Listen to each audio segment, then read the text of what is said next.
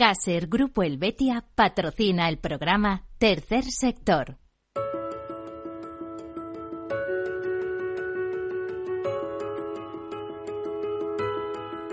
Tercer Sector, un espacio para la economía social. Un programa dirigido por Miguel Benito.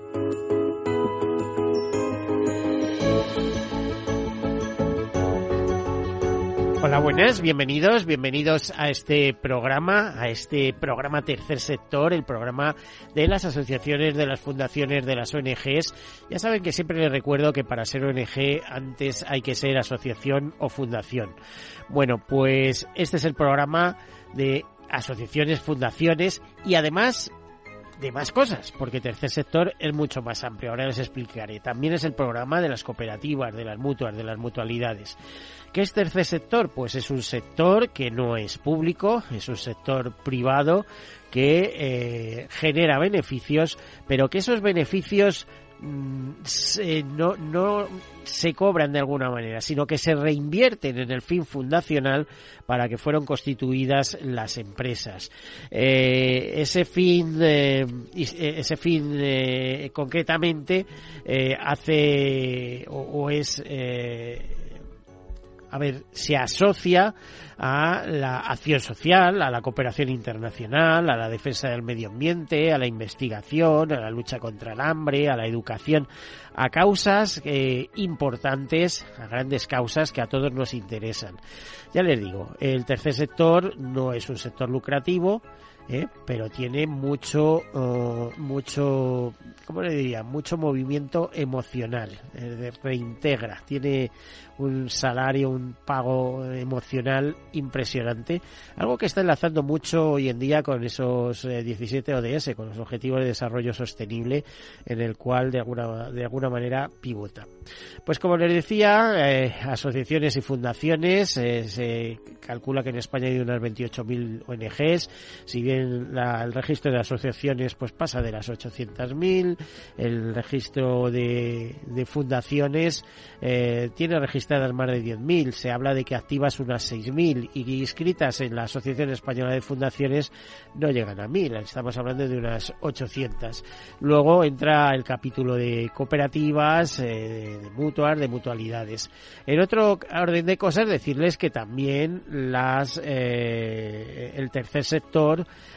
es eh, se basa en la solidaridad mercantilmente organizada. porque Para ser eficaces. Esto es importante. Y decirles que también es un sector importante, supone más o menos el 10% del Producto Interior Bruto, una cantidad que les parecerá exorbitante, pero no tanto si les digo que solo eh, las cuotas de socios que eh, gestionan las mutualidades eh, por cuenta de esas personas que participan como socios superan los 55.000 millones de euros. ¿eh? El tercer sector eh, empresarial está compuesto por unas 40.000 empresas que dan trabajo a más de 2 millones de personas. Solo recordarles que hay algunas grandes instituciones en nuestro país que tienen como cabecera una fundación. El caso de Fundación La Caixa, el caso de Fundación eh, Mafre, o el caso de Fundación El Corte Inglés. Todas ellas de alguna manera detentan grupos económicos eh, bajo ellas muy importantes. De ahí la importancia de tercer sector en esa disgregación que le digo. No es un sector público, es un sector privado, pero que eh, reinvierte eh, aquello que obtiene en el fin, el fin para el que fueron constituidos. Bueno, y hecha esta presentación, comenta algunas notas de actualidad. Comenzamos. Endesa, la Fundación Endesa da comienzo a la celebración del 25 aniversario con su iluminación del patrimonio histórico artístico número 711 a lo largo de estos últimos años. Y en este caso, eh, esa iluminación ha recaído en la iglesia de Santa Cristina, en Madrid, en el Paseo de Extremadura. Eh, justo en lo que se denomina Puerta del Ángel. Gracias a las técnicas utilizadas en este proyecto, basadas en criterios de sostenibilidad y eficacia energética, se conseguirá reducir en un 56% el consumo de energía del templo y la emisión de 797 kilogramos años de CO2 a la atmósfera. En los últimos 25 años de actividad, la Fundación Endesa ha realizado más de 700 proyectos de iluminación, eh, dando luz a auténticas joyas patrimoniales y artísticas en diversos lugares del territorio español las primeras palabras en, el momento de la inauguración, donde estuvo presente Carlos eh, Osoro, arzobispo de Madrid, el párroco de esa iglesia, Fernando Bielza, así como Alberto Serrano, concejal de Latina, y, como y el presidente de la Fundación Endesa, Juan Sánchez Calero, eh, también eh, participó el alcalde Martínez Almeida, que felicitó a la Fundación Endesa por su 25 aniversario un, eh, como resaltó en un cuarto de siglo el que institución ha realizado más de 700 iluminaciones en toda España, de ellas 25 en la capital. Bueno, pues eh, hay que felicitar a Fundación Endesa y espero que en un próximo programa podamos eh, hablar de ese recuento de actuaciones con sus representantes. Y de Fundación Endesa saltamos a Fundación Telefónica, porque eh, el, espacio Fundación Telefónica acoge la tercera sesión del segundo Congreso sobre el Derecho a la Autonomía Personal. El acto inaugural contó con la presencia de Inmaculada Ruiz, presidenta de la Unión Democrática de Pensionistas y Jubilados de España, con Lázaro González, presidente de, eh, de la PMD, Carmen Morener, directora general de la Fundación Telefónica, y Juan José García, director general de mayores de la Comunidad de Madrid. En esta tercera sesión del segundo Congreso sobre Derecho de la Autonomía Personal se desarrolló un, se desarrollaron varios temas a través de diez ponencias llevadas a cabo por expertos en distintas áreas. Este evento forma parte de diferentes iniciativas llevadas a cabo por Fundación Telefónica, entidad que ha logrado capacitar en competencias digitales a más de 2.000 personas mayores en 2022 gracias a la colaboración de cerca de 500 voluntarios implicados en la transformación digital de este colectivo, de estas eh, personas mayores por eso, cuando Fundación Telefónica y la Unión Democrática de Pensionistas y Jubilados, UDP, eh, celebraron su tercera eh, sesión, pues eh, dejaron claro que eh, lo que se trata es de acabar con esa brecha digital y ese es el enfoque de todas estas jornadas. Eh, es tienen una meta muy definida que es concienciar y reducir la desigualdad de las personas mayores en lo digital.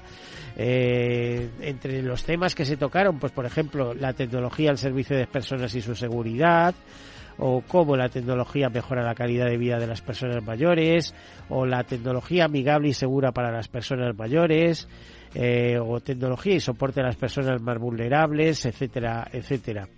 Eh, el compromiso es garantizar la adopción digital en las personas de tercera edad, que ya sabemos que es un poco complicado, pero bueno, se intenta hasta donde se llega. Eh, dice que la transformación digital vivida en los últimos años ha traído consigo numerosos beneficios y, hay, y no hay que olvidar, como en otras revoluciones, que ha creado nuevas situaciones de desigualdad a las que debemos prestar atención y que afectan de manera más intensa a las personas mayores. Según datos del INE, por ejemplo, solo el 20,5% de personas entre 65 y 74 años han comprado por Internet en los últimos tres años. Bueno, y Acción contra el Hambre nos recuerda que de la mano de Acción contra el Hambre precisamente y desde 2013 se han implementado en Madrid más de un millón de euros del Fondo Social Europeo en acción y políticas de inserción laboral. Las entidades regionales y locales han aportado 922.270 euros en estos años, lo que ha conseguido consolidar los proyectos de la región, alcanzando el 51% de inserción laboral por cuenta ajena propia en los meses siguientes en todos los programas. Eh, de esta manera, Acción contra el Hambre celebra 10 años de trabajo conjunto con el Fondo Social Europeo en España, una relación centrada en trabajar en distintas regiones del país a través de las políticas de inclusión europeas. En esta década de trabajo, el presupuesto europeo ejecutado ha sido de 19,9 millones de euros en acciones de inserción laboral, una cantidad a la que se suma la cofinanciación por parte de donantes regionales y locales con una cantidad de unos 6 millones de euros. Este trabajo conjunto de acción contra el hambre y el Fondo Social Europeo llega a Madrid o llegó a Madrid en 2013, consiguiendo implementar en estos años programas de inserción laboral en la región con el apoyo de un billón trescientos veinticuatro un, un, billón mil cuatrocientos ochenta y dos euros europeos y logrando una cofinanciación de novecientos veintidós mil euros por parte de entidades públicas y privadas cofinanciadoras. Los programas apoyados por esta financiación se han logrado una tasa de inserción laboral por cuenta propia o ajena del 51% en los siguientes eh, a los itinerarios. Nos dicen eh, la delegada de Acción contra el Hambre en Castilla-La Mancha, Paloma Gallego, que el trabajo de estos años con el Fondo Social Europeo nos ha permitido crear metodologías innovadoras en el ámbito de la inserción laboral con un éxito del 51% y consolidar el trabajo en la región también de la mano de las entidades regionales y locales. Acción contra el hambre garantiza con nuestro trabajo uno de los objetivos claros eh, que eh, y es que la ayuda llegue a los desfavorecidos, a la vez que trabaja por la desigualdad de eh, oportunidades. Bueno, y más cosas, 60 niños y niñas y adolescentes con especiales dificultades tendrán oportunidad de vivir en un entorno familiar que contribuya a reparar daños emocionales gracias al programa de acogimiento familiar especializado promovido por AFE que es eh, eh Redes AFE es, eh, eh, se especializa en acogimiento familiar. Con esta iniciativa pionera, que se basa en la experiencia de éxito del programa de Guipúzcoa Redes AFE, transforma a la familia acogedora especializada en un recurso muy valioso de intervención continuado, intensivo y directo al foco de sufrimiento de los menores. La campaña Armaduras Emocionales, que es la que ahora se pone en marcha, pretende cambiar la realidad de estos niños o de estas niñas, niños y adolescentes y devolverles la ilusión y la alegría propias de su edad. Las armaduras que han sido diseñadas por J. Chacón serán expuestas en los lugares más emblemáticos de Madrid, Barcelona y Vitoria San Sebastián y Pamplona entre marzo y eh, primeros de abril. Eh, y esta sería la noticia, eh, aunque nos contextualiza que más de 49.000 niñas, niños y adolescentes se encuentran en situación de desprotección en España y de ellos más de 17.000 en acogimiento residencial. El número de personas menores de edad que viven en los centros de acogida es por tanto muy elevado, con una de las tasas más altas de la Unión Europea el acogimiento familiar voluntario es la modalidad que mayoritariamente permite que niñas y niños y adolescentes vivan en una familia.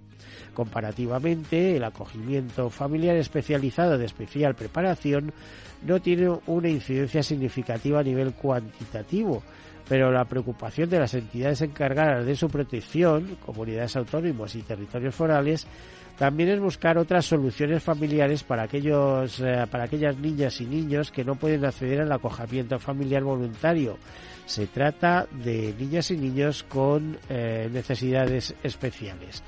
En este sentido, el Ministerio de Derechos Sociales y Agenda 2030 financia a través de fondos Next Generation esta experiencia piloto dirigida a una parte pequeña pero importante de niñas y niños y adolescentes que se encuentran en acogimiento residencial. El programa se denomina Redes AFE, acogimiento familiar especializado de especial preparación y eh, va dirigido a este tipo de niños. Hasta final de 2024, Redes AFE se desarrollará en las comunidades de Madrid, Cataluña, Navarra y territorio de Álava.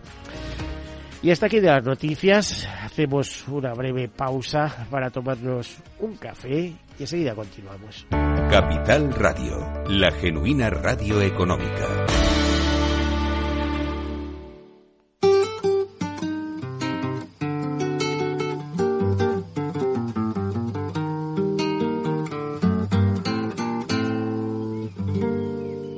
¿Qué tal su café? cómo estuvo su agua y panela. Qué buenas arepas las que prepara doña Rubiela. ¿Qué tal el ajiaco con el frío de la mañana? Y el sabor de la papa que traje fresquita y de la sabana. Discúlpeme si interrumpo su desayuno. Para salir de las dudas es el momento más oportuno.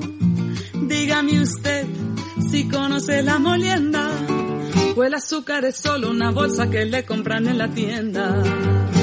Cuénteme qué sabe de su tierra, cuénteme qué sabe de su abuela, cuénteme qué sabe del maíz, o acaso ha olvidado sus antepasados y su raíz. Dibújeme el árbol del cacao, mientras se toma ese chocolate con pan tostado dígame su merced, ¿qué sabe del asadón? Ese es el que le trae a usted las sopitas al cucharón. Y cuénteme, ¿qué sabe de su tierra? Cuénteme, ¿qué sabe de su abuela? Cuénteme, ¿qué sabe del maíz? ¿O acaso ha olvidado sus antepasados y su raíz?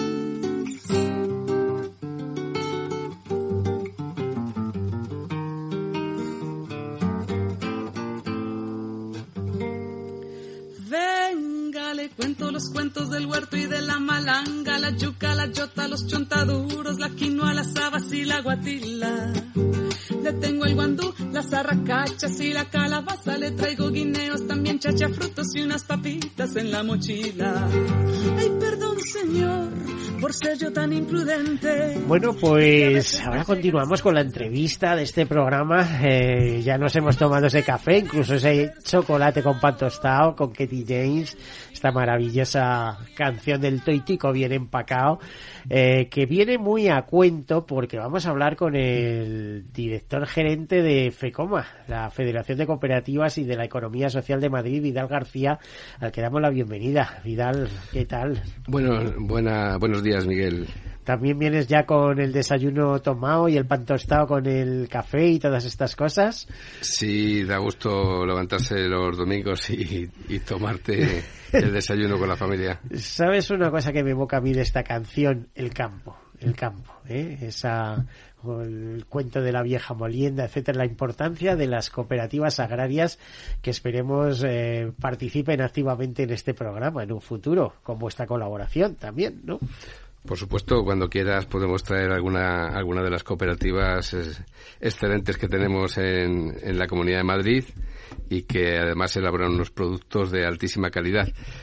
Y además sería oportuno porque acaban de terminar de elaborar un, un vídeo promocional que se va a empezar a poner ya en, por las redes sociales y, en distintos medios y podían, podían venir y hablar de él. A ver, eh, hago un comentario. Yo muchos sábados, el primer sábado de cada mes, en, en, la Casa Campo, a la entrada del recinto ferial, hay un mercadillo, bueno, no ecológico, de productos, de pequeños productores y demás, pero bueno, de producción ecológica o muy cuidada responsablemente, etcétera, etcétera. ¿Conoces tú más iniciativas que se produzcan de esta Madrid que las cooperativas se vuelquen en esa venta directa con el consumidor, etcétera? Sí, hay, hay varias iniciativas. Eh, una de ellas se denomina la Despensa de Madrid, que se pasea por los pueblos de la comunidad y tienen un programa anual eh, que va pasando por los distintos municipios, pequeños municipios, eh, y que presenta pues productos de cercanía, productos ecológicos, productos de gran calidad de las cooperativas y de bueno de los agricultores de la Comunidad de Madrid de los cuales pues la mayoría son, son productos de, cooperativas y de entidades de economía social. Bueno, el tema por el que te hemos convocado, que es importante y lo hemos tenido que ir retrasando porque se nos interponían, se iban intercalando eh, otros eh, asuntos, porque la actualidad no para, es que en febrero, a primeros de febrero, se eh, promulgó o entró en vigor la nueva ley de cooperativas de la Comunidad de Madrid. Eh, ¿qué, ¿Cómo ha sido el proceso y, qué es lo que viene a representar? Bueno, lo que ha ocurrido es que se ha, se ha aprobado en el Pleno de la Asamblea de Madrid la nueva ley de cooperativas, la Ley 2-2023, que fue eh, publicada en el boletín oficial del día 28 de febrero. Eh, el boletín oficial de la comunidad. De la Comunidad de Madrid. Viene con dos meses de, de, puesta en práctica, de, de entrada en vigor, ¿vale? Para que dé tiempo a la Administración a adaptarse, a adaptar sus, sus procedimientos administrativos a los requisitos que plantea para la Administración la nueva ley. Por tanto, entrará en vigor el 28 de abril y varía mucho el marco regulatorio actual eh, con lo que tenemos ahora. ¿Qué, novedades aporta? Bueno, la ley de cooperativas nueva eh, de la Comunidad de Madrid eh, ha sido un, ha tenido un largo proceso de, de aprobación que empezó allá por el año 2017, que tuvo, tuvo un parón justo cuando entraba en la Asamblea por el adelanto de las elecciones que hubo hace dos años. Eh, con lo cual ha habido que volver otra vez a, prepararla. Eh, ya se ha aprovechado también para hacer alguna actualización y después ha tenido un proceso de, debate, lógico, dentro de la Asamblea, pero hay que destacar eh, que gracias al trabajo de la Dirección General de Autónomos y Emprendimiento de la Comunidad de Madrid y al trabajo también de la Federación de Cooperativas y de la Economía Social, hemos conseguido aunar las distintas visiones que había para promulgar esta ley y que al final se haya aprobado por unanimidad de los grupos parlamentarios. eso y es importante porque garantiza de alguna manera la continuidad, ¿no? Claro, garantiza sobre todo que hay, una, hay un cierto consenso eh, en cuáles eran los aspectos esenciales que debería contemplar esta ley, bueno, pues todos, todos los grupos querían, la federación también, el haber incorporado algunos otros elementos, pero en aras a conseguir ese consenso, esa paz eh, jurídica eh, institucional que nos permite avanzar sin duda ninguna y que bueno pues pone de manifiesto que cuando cuando hay un interés y hay una voluntad todos los grupos políticos pueden pueden llegar a un acuerdo para, para establecer la forma en la que convivimos dentro de nuestra región. Bueno, eh, estábamos diciendo una larga ley que se ha gestado cinco años, está bien, ¿no? O más, ¿no? pero ya la tenemos. Y esta normativa, ¿qué seguridad jurídica aporta, por ejemplo? A ver, ¿qué nos puedes hablar de, seguridad jurídica y de ámbito de actuación, aplicación, etcétera? Pues mira, es muy importante porque eh, cuando una ley eh, autonómica se, se queda muy antigua, las demás autonomías han elaborado sus propias leyes, el propio gobierno estatal también ha elaborado sus propias leyes o está en fase de elaborarlas y al final salen otras leyes en paralelo que afectan a la actividad de las cooperativas y de la economía social y que se van quedando, eh, van haciendo que la ley de cooperativas se quede obsoleta. Por tanto, lo primero que se consigue es una modernización, una actualización de sus principios, de sus requisitos, eh, del juego, del marco eh, legal en el que se desarrolla la actividad de las cooperativas. Y por tanto es muy importante. A nivel financiero, por ejemplo, se ha actualizado eh, muchos aspectos que facilitan la, financiación de las cooperativas. Eh, se ha actualizado, por ejemplo, las categorías, las clases de cooperativas que se pueden constituir bajo esta nueva ley y eh, bueno pues da mucho más juego pensamos que da mucho más juego a distintas iniciativas que se pueden constituir bajo esta fórmula de sociedad cooperativa a ver, como director gerente de FECOMA, de la Federación de Cooperativas de Madrid, ¿cómo estamos cooperativamente hablando? Es decir, Madrid es una eh, región, autonomía rica en cooperativas, eh, con un cooperativismo muy activo. Y te lo digo porque desde mi eh, desconocimiento siempre he pensado que esos movimientos tenían mucho más auge, por ejemplo, en Cataluña, en el Levante, en Aragón no sé, a lo mejor aquí nos damos la sorpresa. Ojo que han pasado por aquí unos cuantos cooperativistas de sectores, ¿no? Educación, construcción, etcétera, pero no sé si somos muy activos en ellos. Mira, pues te tengo que decir que hay puntos, eh, puntos muy brillantes y puntos en los que no estamos todavía suficientemente desarrollados, ¿no? A nivel general, el cooperativismo y la economía social en la Comunidad de Madrid está un poco por debajo de la media nacional, cuando realmente debería estar si acompaña al enorme motor que es la economía de Madrid en el ámbito de la economía nacional, debería estar bastante por encima. Por tanto, hace falta un impulso. Esta ley va a suponer un impulso, pero también hace falta que esta ley venga de la mano de una estrategia de desarrollo de la economía social que me consta que la Comunidad de Madrid está elaborando y que esperamos que se publique eh, ya después de las, próximas elecciones y que permita poner encima de la mesa unos presupuestos adecuados de apoyo a la economía social de la región de Madrid que la sitúe finalmente eh, al mismo nivel, por lo menos, eh, con respecto a la economía social del ámbito estatal. Fíjate que supondría alcanzar dos puntos porcentuales que estamos por debajo en el PIB de la economía social respecto a la economía general eh, en la Comunidad de Madrid. Si consiguiésemos solamente igualar a la media nacional, podríamos aportar al PIB unos 7.000 millones de euros. una cifra muy importante. Una cifra muy importante. Pero vamos a ver, es que eso no está ahora, pero falta el que las distintas entidades y unidades de producción, por así decirlo, se integren cooperativamente. Bueno. Es que a lo mejor la colaboración, eh, vuelvo a decir eh, desde fuera, la colaboración aúna y relanza eh, la producción, el consumo, la, no sé, la capacidad de, de, pues venta, de marketing. Lo que te decía, los aspectos quizá más negativos del desarrollo de la economía social es que es una economía social en Madrid muy pequeña, pero no vamos a quitar valor a, las, algunas iniciativas que son verdaderamente extraordinarias en la Comunidad de Madrid. Por ejemplo, hace dos semanas hemos tenido la noticia de que la Comunidad de Madrid adjudicaba dos parcelas para la construcción de dos nuevos centros educativos concertados precisamente a una cooperativa educativa de Madrid que ha ganado el concurso compitiendo con eh, las principales entidades educativas que están instaladas en la Comunidad de Madrid. Por tanto, eh, hay fortaleza en la Comunidad de Madrid en algunos ámbitos. Ya solo falta que me digas que la cooperativa Gredo. Efectivamente.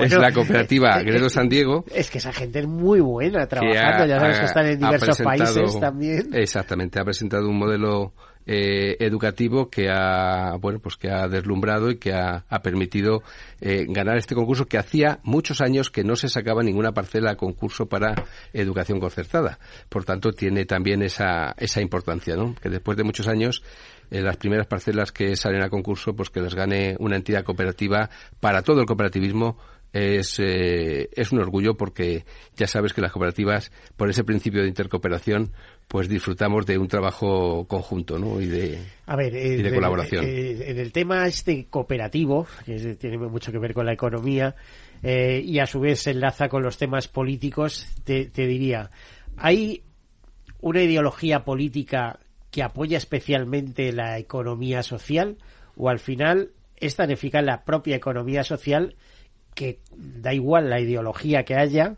que si es eficaz y resuelve los problemas, se apuesta por ella. ¿Cómo lo ves? Bueno, yo, por lo que te acabo de decir, eh, si se ha conseguido sacar una ley casi la única ley en la Comunidad de Madrid que se ha aprobado por unanimidad es precisamente porque todos los grupos tienen un valor positivo y quieren apoyar a la economía social y al cooperativismo.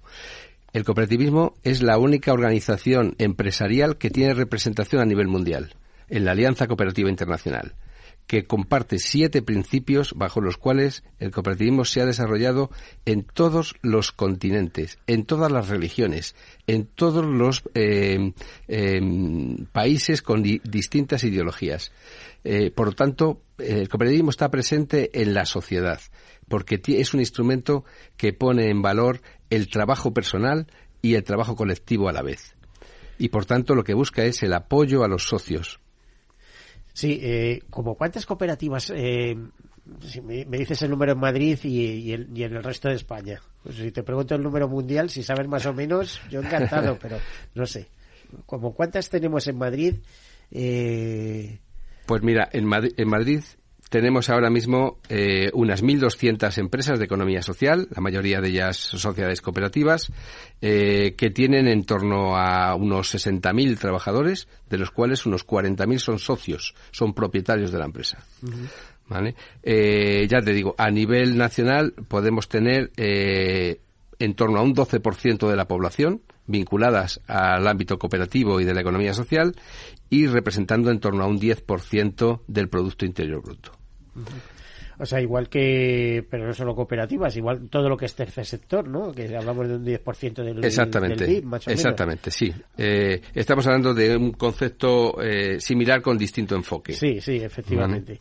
Y, y eh, eh, ¿te, atreves a dar la cifra europea y mundial o, o ya es irnos muy lejos? Pues no lo tengo ahora mismo en la cabeza, pues somos una entidad de ámbito autonómico, pero, pero sí. el presidente eh, del tercer sector, que es el presidente de CEPES, de la Confederación Española es, de Empresas de Economía es. Social. Eso es, Juan Antonio Pedreño. Sí, Juan Antonio Pedreño nos hablaba de 13 millones de trabajadores en Europa vinculados a, a la economía Sí, social. porque además es Son presidente muchos de Social. Economy Europe, que, Sí. que es la organización de, de la economía social europea, y, y él trabaja mucho en ese ámbito. Está haciendo una, una grandísima labor de, de difusión de, de los modelos de empresa de economía social, que además España pues tiene eh, está siendo el líder a nivel europeo en el desarrollo del concepto de economía social, eh, porque además tenemos la única ley en Europa ahora mismo de economía social que está siendo ejemplo para muchos países que están elaborando ya su propia legislación sobre este concepto de la economía social. Y sobre ese concepto de economía social, eh, entonces, ¿hay normativa europea, directivas que impulsen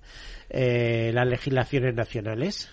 Eh, no exactamente, pero sí que eh, Europa se dota cada vez más de herramientas eh, que surgen eh, de la Comisión Europea, del propio Parlamento Europeo. Aquí hemos recibido hace pocos meses a una delegación de 20 personas de parlamentarios europeos que venían a ver y a conocer la experiencia española en economía social para tratar de difundirla a otros países de Europa. Y no me digas más, se habrán ido encantados. Y se han ido encantados, efectivamente. Se han ido encantados porque han visto unas experiencias y unas empresas de gran tamaño, altamente competitivas, eh, con un eh, nivel de notoriedad en los mercados tremendo en distintos sectores.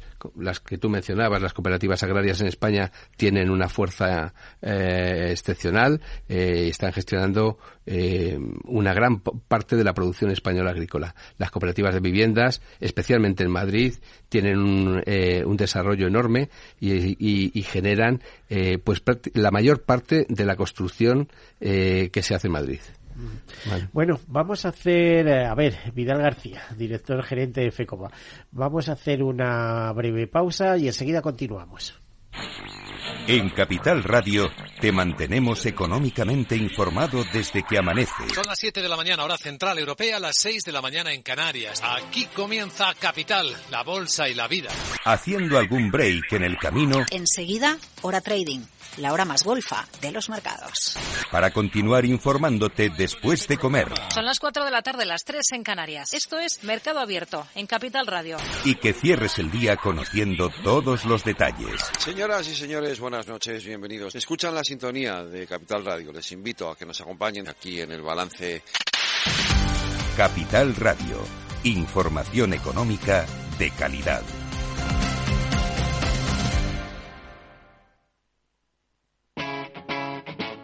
Capital Radio.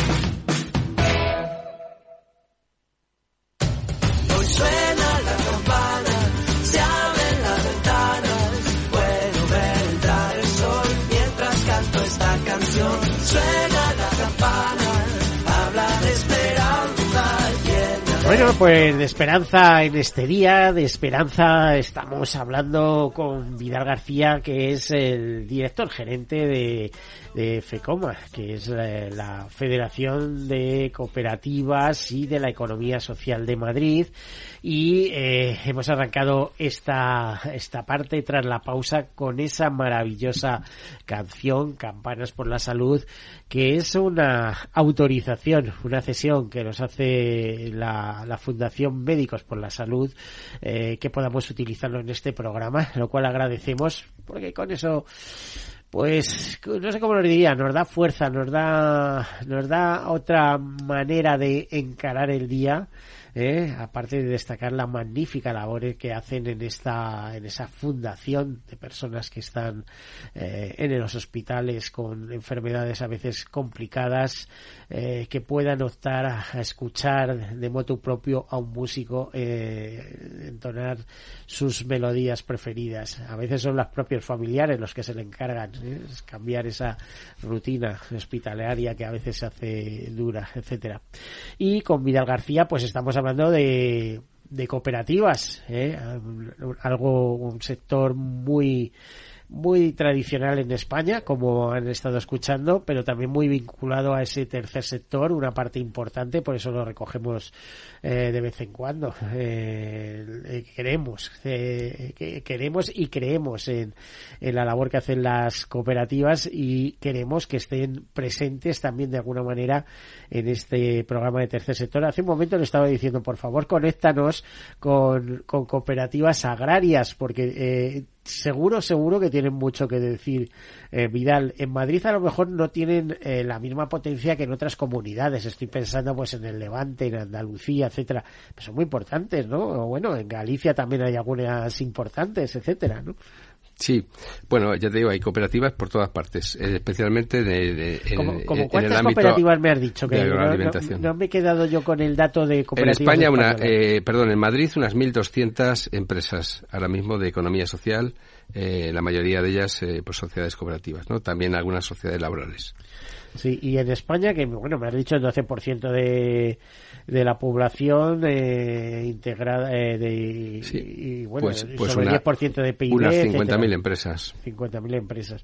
Pero no todas cooperativas. Eso no, también sociedades laborales, eh, asociaciones y fundaciones, pero bueno, son, eh, son menos, eh, son, son muy numerosas en cuanto a número de socios pero eh, menos en cuanto al número total de entidades. ¿No hay una excesiva atomización también en ese mundo de asociaciones, fundaciones, de ONGs, por así decirlo? ¿eh? Sí.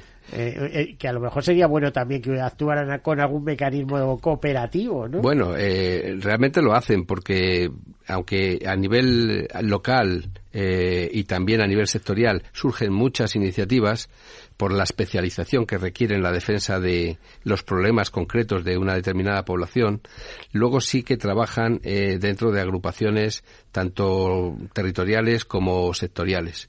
Y, van van eh, van tejiendo una red que es esa red del tercer sector que, al final es muy importante y que tienen muchas cosas en común, aunque cada una defiende los intereses de la población a la que defienden. Aunque hay una plataforma del tercer sector, pero yo creo que es sobre todo una plataforma muy dirigida al tercer sector social, ¿vosotros ahí qué palillo tocáis? Eh, ¿Cuál es vuestra relación como cooperativas en, ese, en esa plataforma de tercer sector?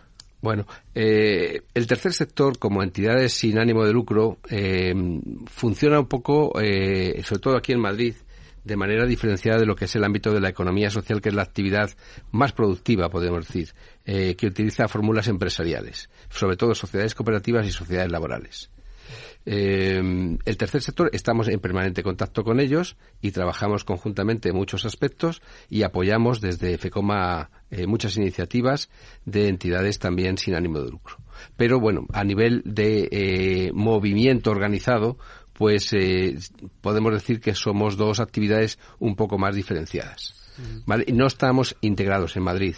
En otras comunidades autónomas y a nivel estatal sí que hay un mayor nivel de integración de lo que es la economía social en su conjunto, que agrupa a la actividad productiva, más de mercado, podríamos decir, de la actividad sin ánimo de lucro, eh, que está más representada por asociaciones y fundaciones. A ver, te iba a decir, fíjate, mm, me, comentas, Vidal, que eh, el, sector eh, cooperativo y mutualidades, etcétera, emplean fórmulas más empresariales. a esto yo imagino que quieren llegar también las, las, las ONGs, las fundaciones, asociaciones. Pero hay una cosa que me sorprende. Mientras que vosotros no tenéis empacho en cuidar vuestro ámbito laboral, etcétera, etcétera, y eh, realizar una buena labor en beneficio de vuestros socios y de la sociedad en general, cuando vamos al territorio de las ONGs, y te, cuento mi experiencia de 10 años con este programa, por dentro nos encontramos cosas muy curiosas. Y es que eh, los trabajadores eh, a veces hacen una gran labor social hacia afuera, pero en el ámbito interno que tienen no cuidan su ambiente laboral, no cuidan, eh, no tienen muchas veces las mejores relaciones laborales, eh, no se, no se cuida, eh, no, no, se tiene el tacto que habría que tener para empresas que están haciendo una gran labor social. dentro de sus propias organizaciones aplicárselo. No, sé cómo te diría, ¿no? Y claro, entonces bueno, el Departamento de Recursos Humanos, pero A ver, que a veces el Departamento de Recursos Humanos es el Departamento de Reclusos Humanos, que se parece pero no es lo mismo. Eh, Vidal, ¿tú conoces esto un poco o sabes algo de esto? Eh, yo, yo podría poner ejemplos concretos, pero es que no quiero decir nombres. Bueno, lo conozco, lo conozco bien porque he trabajado muchísimos años en el ámbito del tercer sector antes de trabajar ahora en el ámbito más de las cooperativas y de las sociedades laborales y que, bueno, lo que te puedo decir es que son muchos los factores que influyen en esa, en esa situación que tú describes. Eh, yo creo que hay buen ambiente en muchos, en muchas organizaciones, que se cuida cada vez más, cada que, vez. Que así es, cada vez te, lo, te lo garantizo. que, que, hay buen ambiente en muchas organizaciones, pero hay cosas que chirrian. Sí, bueno, pero te voy a decir eh, un par de cosas que, que, son claras. Por un lado, la financiación que tienen las organizaciones sociales eh, es siempre baja. Eh, se financian mal los servicios sociales, la acción social, y eso hace que, que los contratos laborales pues sean muchas veces eh, cercanos a lo más precario. No sé, porque no da más de sí el, en la contratación. Y entonces se apoyan mucho en la participación del voluntariado lo cual es muy sano sí, eh, porque consiguen canalizar la acción voluntaria de la sociedad. Y eso es un objetivo social muy importante, pero que tiene un esfuerzo muy grande que nunca se ha medido suficientemente. Es decir, a las organizaciones sociales les cuesta muchos recursos organizar el voluntariado, y que es un bien social, pero eh, nadie les paga por ese coste que tienen por organizar ese bien social que supone el voluntariado. Por tanto, tienen escasez de recursos en los programas públicos que se financian eh, con subvenciones para las organizaciones sociales que tienen que eh, mantener una serie de centros muy caros abiertos porque están eh, que tienen a muchos profesionales de alto nivel y que están muchas veces mal remunerados por la escasez de recursos que les llegan y luego pues sobre todo porque la sociedad española siendo muy generosa como es, no tiene todavía, sobre todo a nivel empresarial, no hay una eh, dotación de fondos hacia las organizaciones sociales como puede haber en el voluntariado de Estados Unidos, por ejemplo, o en otros países donde la acción empresarial eh, la responsabilidad social de las empresas llega mucho más directamente a las organizaciones sociales. España todavía está eh, muy en mantillas en este tema que quizás se deba a eso. Es verdad que ahora, bueno, la, eh, no sé cómo te diría, la responsabilidad social corporativa que ha dado eh, paso a, la SG, SG, ¿no? A estos criterios ambientales, sociales y de gobernanza, que son los que imperan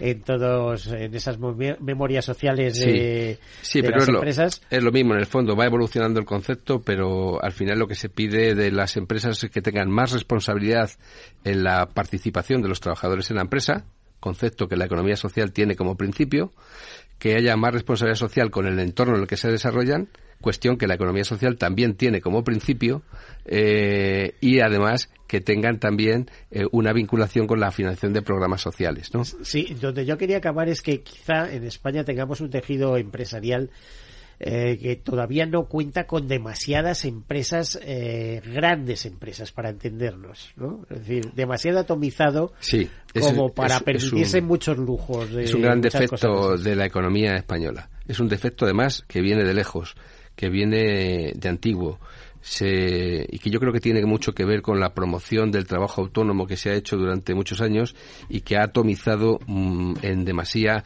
muchísimos sectores, sobre todo de servicios empresariales, eh, y, y, ha impedido que se apoye la creación de empresas de un mayor nivel y de una mayor eficacia. Y en el momento que se hacen grandes, aparece capital extranjero y las toma. ¿eh? Fondos de inversión, fondos de no sé qué. ¿eh? y porque hay una, hay una debilidad estructural de gestión y de, y de ahorro que permita, efectivamente, de financiación para, eh, nacional que, permita, que permita instalarse ahí. ¿no? Tenemos un déficit en las dos cosas. En la formación de cuadros directivos en el mundo empresarial, sobre todo de la pequeña y mediana empresa, que pueda realmente llevar estas pequeñas empresas hacia adelante y hacia el crecimiento y por tanto a fórmulas mucho más eficientes de gestión y de, y de, y de creación de riqueza. Eh, a la economía social le pasa lo mismo está también muy atomizada pese a los grandes ejemplos que tenemos e importantes ejemplos que tenemos en muchos sectores. Pero está muy atomizada, igual que la estructura empresarial española. Esto es un defecto que ponía de manifiesto hace una semana el presidente de la COE en un acto eh, en el que tuve ocasión de, acudir. Eh, y se ponía de manifiesto el, el, problema de la pequeña empresa española, ¿no? que supone una falta de crecimiento y una falta de, liderazgo para constituir empresas de alto volumen de actividad. De, mayor volumen, pero claro, para eso hace falta financiación, recursos, hay que recurrir, o a lo mejor hay que endeudar excesivamente a las empresas, con lo cual en cuanto despuntan un poco se terminan convirtiendo en, no sé, apetecibles para capital exterior, ¿no? Para inversiones, eh, es decir, para ser controladas, etcétera, etcétera. No sé, a ver, ¿cómo, ¿cómo ves todo esto? Si es que el problema e, empieza por ahí, por el tejido productivo, te empieza por ahí. Sí, bueno, lo que hace falta es más facilidad de financiación para proyectos de crecimiento y de desarrollo empresarial.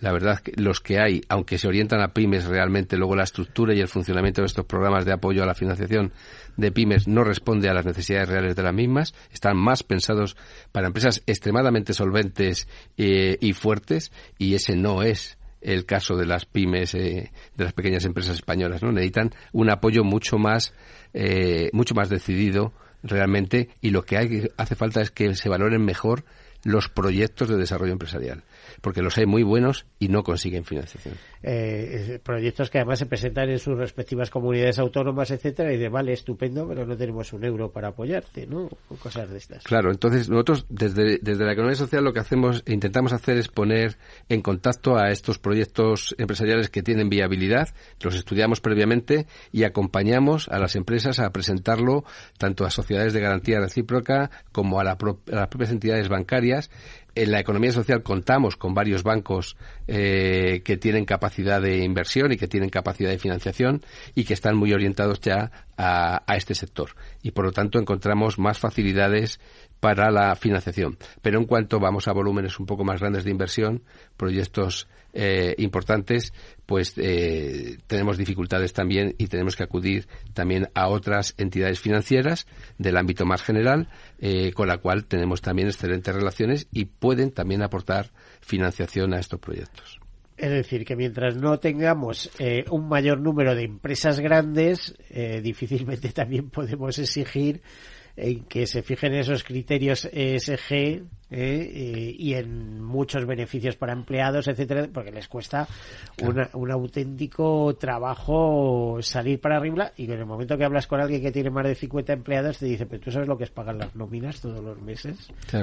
Bueno, la economía social tiene una característica que la distingue, ¿no? Y que, siempre se pone en valor. Es su, eh, su capacidad para generar empleos de calidad, empleos eh, realmente decentes, como dicen los, los criterios de, de los ODS, eh, crea, empleo, crea empleo decente porque es empleo para los propios socios de la empresa.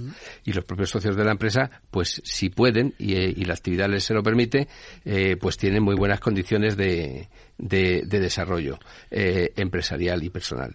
Y eh, además es un principio cooperativo. El principio de educación y de formación de los socios hace que se facilite su desarrollo personal dentro de la empresa. ¿Por sectores hay algún sector especialmente bien retribuido dentro de ese cooperativismo? Eh, en el plano general del cooperativismo hay un sector que, que puedas decir, bueno, es que la retribución media de, por ejemplo, de cooperativas agrarias respecto a, a lo mejor hay una cooperativa de crédito, etcétera, ¿no? Eh, es diferente y, y hay sectores que sí que están especialmente bien remunerados. Bueno, no tengo información del sistema retributivo medio general de, del ámbito de la economía social. No tenemos esa información. La verdad es que estamos trabajando para, para elaborarla, para tener más información, más datos sobre el funcionamiento de las empresas de economía social. Eh, pero sí te puedo decir que la sensación es que eh, los eh, empleos son de calidad, pero las retribuciones no son especialmente altas eh, en cada uno de los sectores. Digamos que estarían en una media satisfactoria, pero ten en cuenta que en el ámbito de la economía social tenemos otros tipos de, retribuciones que son muy interesantes, como la conciliación personal y laboral, la formación de los propios trabajadores problemas más importantes que tienen las ONGs, que, que, coste, por eso te hablaba yo de, pues, de ambiente interno. Claro, tiene un coste añadido. Por eso digo que no todo en las empresas es eh, salario, sino que al final el conjunto de la remuneración hay que valorarlo también por los beneficios sociales que se plantean dentro de las empresas. Que no todo siempre es eh, beneficio económico. Bueno, hemos empezado hablando de la nueva ley y ahora nos hemos perdido un poco por temas económicos generales eh, de tercer sector. Podemos volver si y papel sí. Eh, a ver, eh, reflexiones sobre la nueva ley. Algo que te llame especialmente la atención y que hacía falta y no lo teníamos. Bueno, pues eh, mira, por ejemplo, se ha, se ha introducido la posibilidad de constituir sociedades cooperativas de trabajo con solo dos socios, el mínimo son tres, ¿vale? Y se da un plazo de 24 meses para conseguir ese tercer socio. Esto facilita eh, que en ese momento de la Constitución dos personas que tienen una idea, una buena idea de negocio, no tengan que esperar a tener un tercer socio para ponerla en marcha. Y mientras tanto pueden ir eh, desarrollándola y en dos años eh, tener resuelto el problema del tercer socio. Este tipo de cooperativas, digamos, ¿no? Es, eh, tiene mucha promoción, porque yo creo que los socios lo que hacen es constituir una SL, pero no se meten en, temas cooperativos. Bueno, pueden constituir también una sociedad laboral. El problema. Sociedad anónima laboral. Sociedad, limitada laboral, porque la anónima requiere mucho capital. Mm. Sociedad limitada laboral es bastante habitual. En Madrid, además, tienen un éxito tremendo, porque tienen una gran agrupación que es Asalma, que, facilita mucho la constitución, la puesta en marcha y el inicio de la actividad. Y luego también incluso la gestión, la gerencia, dan un servicio integral a las sociedades laborales que se constituyen. Y Madrid es, eh, está muy por encima de la media nacional en cuanto a la constitución de empresas laborales, sociedades laborales. Mm, eh, bueno, no sé qué te iba a decir, que me he perdido. no te preocupes. Eh, nos hablabas de que está muy por encima la, la constitución de sociedades anónimas laborales, quizá también porque eh, en Madrid hay mucho tipo, muchas actividades diversas y hay muchas capacidad de, seguir constituyendo eh, sociedades anónimas laborales en base a, distintos segmentos, ideas, ah, etcétera, ¿no? Sí, es lo que te iba a decir. Que em, el problema está en que cuando uno va a constituir una empresa, un, grupo de, de, personas eh, quieren tener una iniciativa emprendedora de tipo colectivo y van a una asesoría eh, jurídica, laboral eh, o algún centro de emprendimiento, raramente, rara, muy raramente les hablan de las empresas de economía social, de esta posibilidad de crear una cooperativa, una sociedad laboral, eh, y de los requisitos que tiene y de las grandes ventajas que tiene, que la mayoría de la gente se las pierde, sobre todo en términos de subvenciones eh, que tienen las cooperativas y las sociedades laborales y que no tienen las sociedades limitadas. Ventajas como cuáles, por ejemplo. ¿eh? Yo me junto con un amigo y digo, oye, vamos a constituir una cooperativa en vez de una sociedad limitada. Y resulta que tienes una ligera idea de que puedes ir por el lado cooperativo. Eh, ¿cuáles serían las ventajas de, inicio, pues, de entrada? Mira, yo te diría tres ventajas fundamentales. Una, eh, que estás participando en un movimiento eh, asociativo, empresarial, que tiene un principio que es la intercooperación. Y esa intercooperación hace que se te faciliten muchos recursos, no económicos, pero sí de apoyo, de difusión, de ventas cruzadas, ¿vale? Eh, y por tanto ya tienes una oportunidad si te ahí. garantizan las ventas ya es algo muy importante. Claro, ya es algo verdaderamente importante. Eh, las las eh, sociedades cooperativas tienen la gran ventaja y las sociedades laborales de que tienen unas subvenciones directas a la aportación al capital de los socios. De tal manera que eh, hay una subvención de la comunidad autónoma y otra subvención que dan algunos ayuntamientos, especialmente el Ayuntamiento de Madrid. ¿Pero son importantes o me vas a decir son de 150 euros? No, no, no, son muy importantes, de tal manera que puedes conseguir, eh, pues mira, si, si es una cooperativa de muchos socios, yo tengo un caso que hemos apoyado el año pasado, que han obtenido, sin empezar a funcionar, más de 50.000 euros de apoyo en subvenciones directas. ¿Vale? Y que han cobrado ya y, y, que pueden hacer el lanzamiento de la empresa con, con ello. ¿Vale? Solo en aportaciones al capital, aportaciones a la inversión inicial y aportación y subvenciones a los gastos de constitución. La Comunidad de Madrid tiene una, eh, una convocatoria de ayudas que se llama del emprendimiento colectivo que facilita este tipo de subvenciones. Eh, bueno, 50.000 euros puede parecer una cifra muy alta, pero como nos vayamos por el lado de los impuestos, a lo mejor eh, se quedan en, en, 15.000 al final, en vez de 50.000. Bueno, no, no, no te decía esto porque quiere decir qué cargas impositivas soportan las sociedades. Lo, importante es que las sociedades, si tú constituyes esa misma empresa como una sociedad limitada, eh, en este caso con 30 socios, no hubieras tenido ni un céntimo de subvención. Y de esta manera tienes 50.000 euros para arrancar. Que sí, que la verdad es que viene bastante bien. Entonces, esa es una de las ventajas que a nadie le explican cuando va a constituir una empresa. Claro, el problema es poner de acuerdo a 30 personas y decir, oye, vamos a ser, vas a ser parte bueno, de Bueno, eso ya depende de los promotores, ¿no? Eh, en este caso sí era factible. Ahora estamos eh, apoyando otras iniciativas que tienen también un volumen alto de socios, pero lo normal es, como decíamos antes, que vayamos a microempresas, ¿no? Dos, tres socios para arrancar y luego, pues a lo mejor en algunos casos, la en cuenta que la actividad profesional se, mm, eh, se facilita mucho la constitución de cooperativas porque tienen la misma actividad, eh, comparten gastos, pueden compartir gastos comunes y pueden tener diversificadas eh, sus clientelas. Te preguntaba, porque es que lo desconozco, pero brevemente, porque nos tenemos que marchar ya, es ¿tienen ventajas fiscales? Eh, ventajas fiscales que bueno, además tenemos una serie de ventajas fiscales respecto a, bueno, en, la, en, la, en el impuesto de sociedades, ¿vale? Una empresa que paga normalmente un 30-35% de impuestos de sociedades, eh, si es sociedad cooperativa especialmente protegida, podría pagar en torno a un 3 a un 5% de, de impuesto de Cuando decimos especialmente protegida, ¿qué quiere decir? ¿Que es pequeñita o que, por ejemplo, está compuesta por personas con muy vulnerables en algunas No, no, no, no tiene que ver con, con la vulnerabilidad de los trabajadores. Eso sería un centro especial de empleo, una empresa de inserción que puede tener además la, la forma de cooperativa. Me estoy acordando yo de Cooperativa Altavoz, que son eh, personas con síndrome de Down y que lo hacen maravillosamente y ahí Por supuesto, ¿eh? por supuesto. Y, y tienen eh, además otras ventajas también en, en, los costes laborales.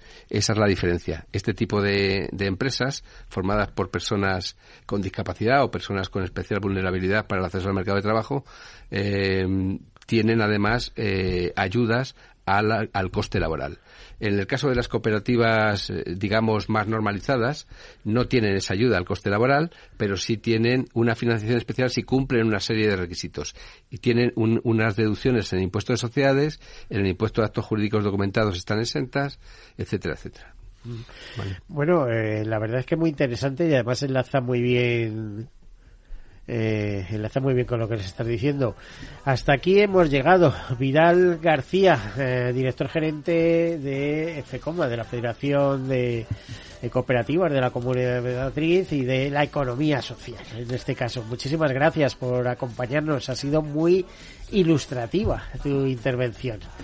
Muchas gracias Miguel y como siempre pues eh, hasta cuando quieras. Hasta la próxima. Bueno, a todos ustedes desearles feliz semana y ahí les dejamos con esas campanas por la salud. Hasta luego, sean felices. No es una locura soñar que se cura. Si hoy sé, hoy sé que es verdad. Tómame la mano he el camino, no estás solo y nunca lo estarás. Somos muchos, cada vez somos más, juntos venceremos y te tocará cantar.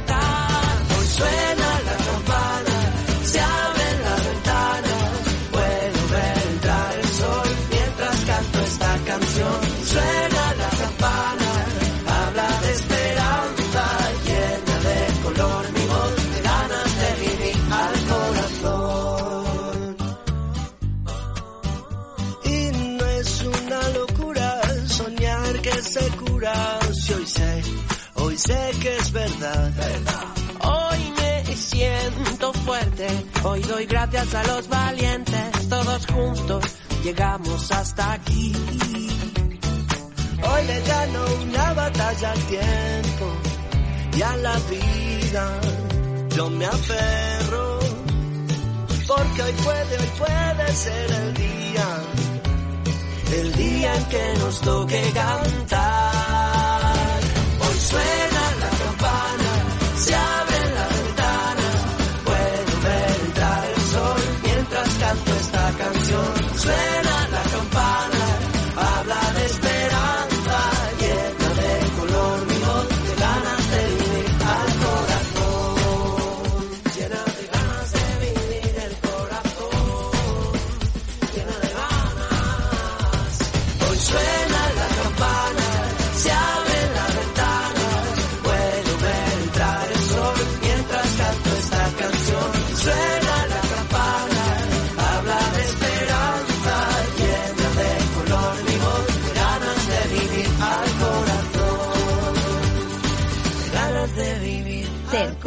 sector, un espacio para la economía social. Un programa dirigido por Miguel Benito.